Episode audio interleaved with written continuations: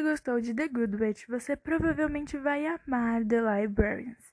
Hey people, tudo bem com vocês? Sejam muito bem-vindos a mais um Bia Comenta e dessa vez para falar sobre artefatos, mitologia, bibliotecas e, é claro, muita magia.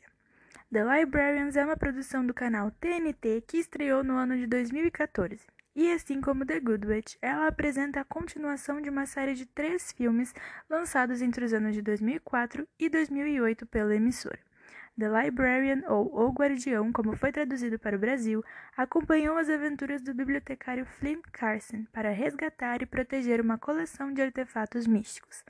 Em 2014, uma década depois da estreia do filme, a emissora lançou a série da franquia, mas enquanto alguns dizem ser uma continuação, eu a considero mais um spin-off, já que Flynn aparece pouquíssimas vezes ao longo da série e também pela produção acompanhar a jornada de outros bibliotecários. Mas isso eu vou explicar melhor daqui a pouco. Com 42 episódios divididos em quatro temporadas, The Librarians é estrelada por Noah Weil, que não só estrelou os filmes e, a série como Flynn Carson, mas também participou da produção e dirigiu vários episódios da série. Rebecca Romijn, a mística de X-Men como a Coronel Eve Baird. Christian Kane como Jacob Stone, Lindsay Booth como Cassandra Cillian, John Kim como Ezekiel Jones e John LaRoquette como o honrado Sir Galahad, ou o nosso amado e querido Jenkins. Bom, The Librarians é centrada em uma antiga organização escondida nos porões da Livraria Pública do Metropolitan, ou como nós chamamos, a Biblioteca. A organização dedica sua vida a proteger o mundo da realidade mágica que existe por todos os lados. O grupo resolve mistérios impossíveis, luta com ameaças sobrenaturais e recupera artefatos poderosos em todo o mundo, incluindo a Lança do Destino, o Cálice Sagrado e a Espada Excalibur. Flynn foi por muito tempo o único librarian disponível para essas missões e o único responsável por impedir que os artefatos caíssem em mãos erradas. Porém, a situação muda quando uma segunda organização demonstra interesse pelos itens escondidos na biblioteca. Com um trabalho dobrado, Flynn já não consegue mais lidar com as missões sozinho, e é por isso que a própria biblioteca envia cartas convocando os novos bibliotecários. Primeiro conhecemos a coronel Eve Baird, uma agente da OTAN altamente treinada para combater ataques terroristas. Ela é apresentada durante uma missão de alto risco e olhe só, não é que ela acaba se encontrando com o Flynn no meio disso? Eve foi convocada para se tornar a mais nova guardiã, a pessoa responsável por proteger e se certificar de que todos os bibliotecários estejam vivos e bem. Assim como ela, outras pessoas também foram convocadas, são elas Cassandra, Ezequiel e Jacob, os mais novos bibliotecários que irão ajudar Flynn a salvar a biblioteca e manter a magia segura. Mais do que? A organização se encontra sob ataque da Irmandade da Serpente, um grupo determinado a roubar a coroa do rei Arthur, que foi criada por Merlin para dar-lhe o poder e o controle sobre a magia. Por isso, eles estão matando todos os possíveis novos bibliotecários para enfraquecer a segurança da biblioteca. Eve e Flynn precisam localizar os librarians que foram convocados e garantir sua segurança, para que assim a biblioteca continue sã e salva. Cada um deles possui uma habilidade especial que os fez serem convocados e que vão se mostrar bem úteis nas missões. Ezequiel é um ladrão de primeira. Ele é sorrateiro, tem um olhar afiado, mãos leves e é mestre em novas tecnologias. Jacob é um historiador e ele tem todo o conhecimento sobre a história das artes e artefatos antigos. Cassandra, por sua vez, consegue calcular equações em um piscar de olhos, além de conseguir projetar e visualizar modelos matemáticos que se aplicam em todos os campos de estudo, desde labirintos mágicos até eletricidade. Sabe quando queremos fazer uma conta e escrevemos os números no ar? É a mesma coisa, a única diferença é que Cassandra consegue realmente ver os números. Juntos e sob supervisão de Jenkins, membro da organização desde os tempos da Távola Redonda, os Librarians, além de combater a Irmandade, vão resolver casos envolvendo mitologias, lendas, histórias reais, muita magia e tudo isso com direito a uma visitinha ao Palácio de Buckingham e ao Polo Norte. É simplesmente apaixonante e super divertido. E esse é justamente o intuito da série: ser divertida. Por mais tensa que esteja a situação, sempre há espaço para uma piada, um comentário sarcástico ou uma provocação entre colegas.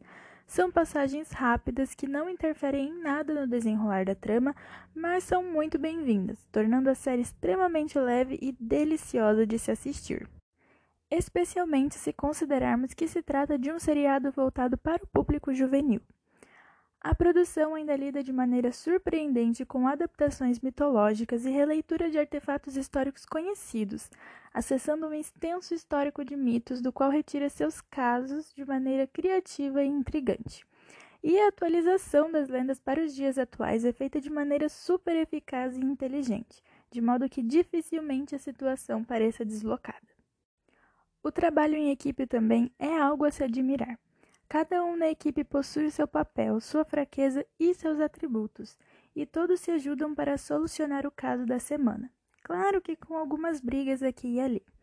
É bem legal acompanhar quatro pessoas até então estranhas de personalidades bem distintas se tornarem uma verdadeira família. E durante minhas pesquisas, eu notei muitos comentários de fãs da franquia cinematográfica criticando a série por ser superficial demais e não convencer nem um pouco com suas explicações desleixadas. E eu não podia deixar isso passar.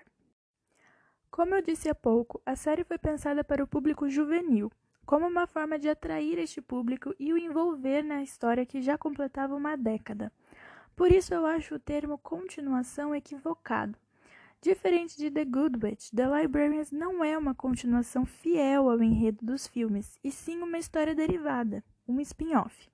E mesmo mencionando alguns acontecimentos da franquia, ela de forma alguma continua sua trama, então as comparações feitas entre o filme e a série são completamente incoerentes. Eu entendo os fãs do filme ficarem desapontados, mas o enredo realmente não foi pensado para este público. Quando eu assisti a série, eu não via histórias superficiais, não via explicações incompletas e nem situações incabíveis. Tudo que eu via era um mundo fantástico, repleto de magia, de lendas desconhecidas e interessantes, de histórias cativantes, de portas mágicas e de pessoas simplesmente extraordinárias. Ela teve uma importância e um significado muito grande para mim, então eu acho sim que ela merece uma chance. E a minha dica para você que se interessou por essa ou qualquer outra série aqui do podcast é: nunca leia críticas antes de ver a obra, porque cada um tem uma visão diferente e você pode nem sempre concordar com ela. E como eu amo dizer aqui, assista e tire suas próprias conclusões. E apesar de todo o meu amor pela série, as notícias ruins também precisam ser comentadas.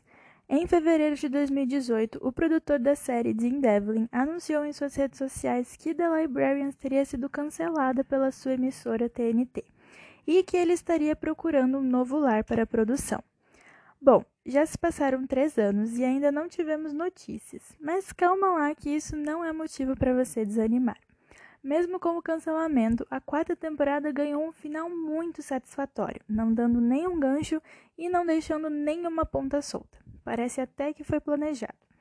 Então pode assistir sem medo de se apegar e ficar sem respostas, porque isso não vai acontecer. The Librarians é uma excelente série para assistir no domingo, comendo aquela pipoquinha ou relaxar depois de um dia difícil. Você esquece dos problemas na hora. Enfim, meus queridos ouvintes, eu expus e dei a minha opinião sobre essa série e agora fica por conta de vocês. Este episódio está chegando ao fim. Se você gostou, não esqueça de compartilhar com os amigos. E eu vejo vocês na semana que vem com mais uma série e mais um Bia Comenta. Tchau!